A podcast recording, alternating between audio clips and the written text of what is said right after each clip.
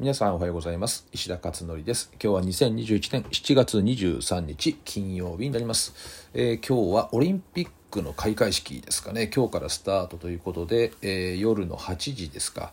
えー、っとなんかあれですよね。あの、まあ、東京でねややるんでしょうけどなんか実感があまりね湧かないというかテレビで見るんだったら別に世界中どこでもねやっててもいいんじゃないかっていうねそんな感じですよね。えー、なんか本当不思議な感覚ですよね今回のねオリンピックっていうのは。えー、オリンピックに関してはですね、あの、明日のブログでちょこっと書こうかなというふうには思っているところです。えっ、ー、と、それで今日のブログですけれども、おっとね、昨日の出したあの、東洋経済オンラインですね、この第167本目の記事なんですけど、えー、スマホを取り上げると逆上する中1のこのお話ですね。で、まあ、夏休みに入って、まあ、この問題って結構たくさん出てくるのかなと思っていて、えー、具体的にですねこうやったらどうですかっていうのを出すんですが、えー、ただですねうんまあこれスマホあのゲームって置き換えてもね全く同じことなんでゲームでも適用できるお話なんですけれどね。えっ、とねまずあの問題が起こってるっていうと問題が起こってるわけですよね。相談があるってことは問題が起こっている。としたら必ずねやっぱそこには原因があるんですよね。原因がなかったら問題って起こらないからね。じゃあその原因が何なのかっていうところなんですけれど、えー、まあこのね原因をま突き詰めていくっていう手法はあるんですけど、まあ、それはちょっと置いといたとして、えー、原因っていうのは過去に起こったことだからもうそれ修正できないんですよね。原因の部分はね。過去のことだから。で、えー、なので原因が分かったところでもまあ、その原因が分かった場合今後同じようなことがあった時に同じ鉄を踏まないようにしようというための教訓にはなるかもしれないんですけど今の現状の目の前の問題は解決しないですよね。ね、だからあそういった意味で問題が何なのかあ原因が何なのかっていうことをあれこれ言ってもしょうがないですよねこれってね。えー、で原因をですねいろいろ言うと大体あの自分の原因にしないからね人間っていうのは人のせいにするので、えー、大体そこに全部問題を突きつけていってですね、えー、あれこれその過去のことをいじったりとかしてしまうとますますこう悪化してしまうということなんですよね。それで、えー、今回は記事では、えー、具体的にま書いたんですけどねよくある定番をねまず3つ書きました定番このスマホをずっとばっかりやっていてまあ親がこうね、えー、指摘をすると子供が逆上するわけですよ。ね、あの逆ギレしていくわけですね。なので、えー、これを、まあ、どうしたらいいのかっていうところのお話なんですけどよく一般的に言われるのは3つあって1つはルールをもう一回決め直すってやつですね。もう一回決め直す。あと2つ目が、まあ、そのままもう時が経過することを待つと。もうやがてね変わっていくだろうみたいな形で待つ。あと3番目が話し合うっていうことですよね、えー、本気でちょっと子供と向き合って話し合っていくと。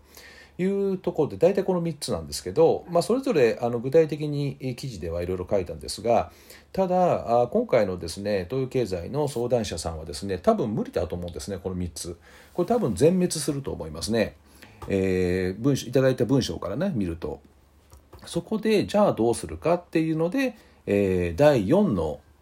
提案を書いたということですね。でブログはですねそこまででおしまいで、えー、っとね、これ東洋経済のリンク先を貼ってあるのでぜひちょっと詳しく書いてあるんでそっちをご覧くださいと。まあ、もう一回ねこのブログで書いてもしょうがないですからねあの同じ内容になっちゃうんでねなので記事、まあ、ワンクリックすると飛ぶんで、えー、そちらをご覧くださいということで書いたんですけど、まあ、こちらは今音声なんで、えー、まあ、音声では少しね簡単にお話ししようと思うんですがでこの第4の提案っていうのは何かというと親がです。まずね子供が親を理解するってできないんですよね。子供は親は理解できない。だから親が子供を理解するしかないんですよね、えー、方法としてはそれしかない。でそうするとじゃあどうやったら理解できるのかというと親が子供の中に入ってしまうっていうことなんですよね。これが方法なんですよ。で入るってどういうことかというとその子供の今目の前にいる子供の立場だったら自分はどうするのかを考えるんですね。今親はやっぱ親の立場という視点で子供に対して話をしてるから問題がいつまでも解決しないんだけど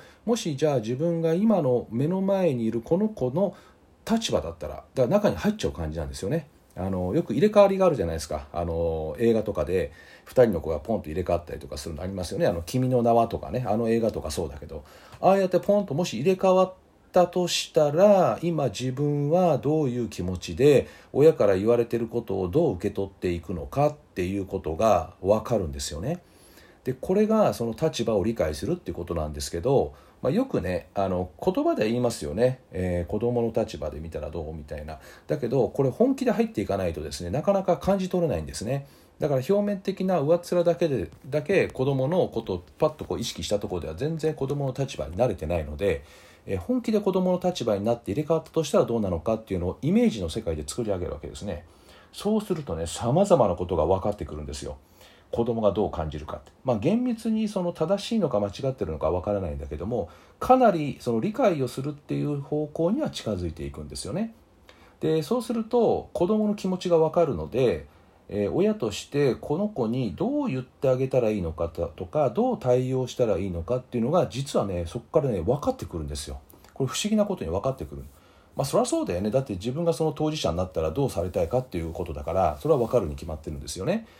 でもこれがねなかなかね、えー、やらないか、えー、そういう発想がそもそも出てこないかね子供の立場になるっていう発想がないかっていうふうに、え、なっちゃうんですね。なので、まあ、この今今回のねごご相談者さんに関してはかなり悪化してる状態なんで親子関係が。なのでこれは親からやっぱりかあの近づくというか親からのアプローチをしていかないと難しいですよね。でその場合何を言ったらいいかじゃなくてまずどういう子どもの立場になったら、えー、どういうどう感じていってどう対応されたいのかっていうことを意識しするっていうのは第一歩なんでここがないとですね上っ面のいろんなことあれこれ言っても全部弾かれていくし逆に悪化しちゃうんですよね。なので、えー、こういう第4のですね提案というのを今回はしたということです。えー、なので、まあ、音声だからあれですねこうやって分かりやすく説明できるから結構ねいいですよね。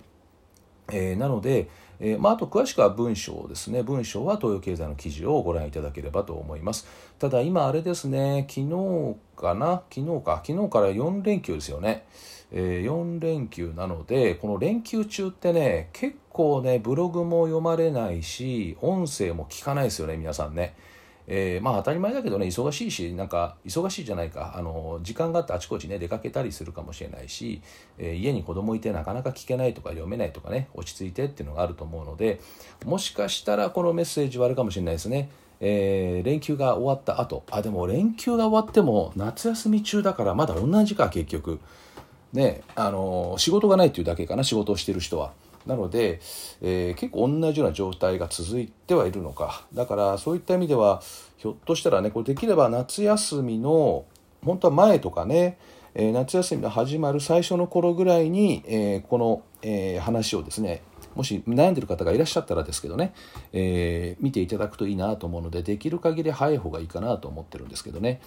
えー、でもまあ今このメッセージを聞いてらっしゃる方はねあの今日聞いてる方7月23日聞いてる方とか、まあ、あと明日とかね24日かなあたりに聞いてる方はまあ結構早い方ですよね。まあ、それ以後になってくると、えー、夏休みあっという間にね終わっちゃったりするんで結構ね夏休み多いんですよこの質問が。あとゲームですよねゲームに関しても。なので、えー、これぜひこのワークをですね、えー、ご自身でちょっとされてみたらいいかなというふうに思っているところです。えー、参考になれば幸いです。え、ということで今日は、え、以上ですかね。はい。ではまた明日お会いしましょう。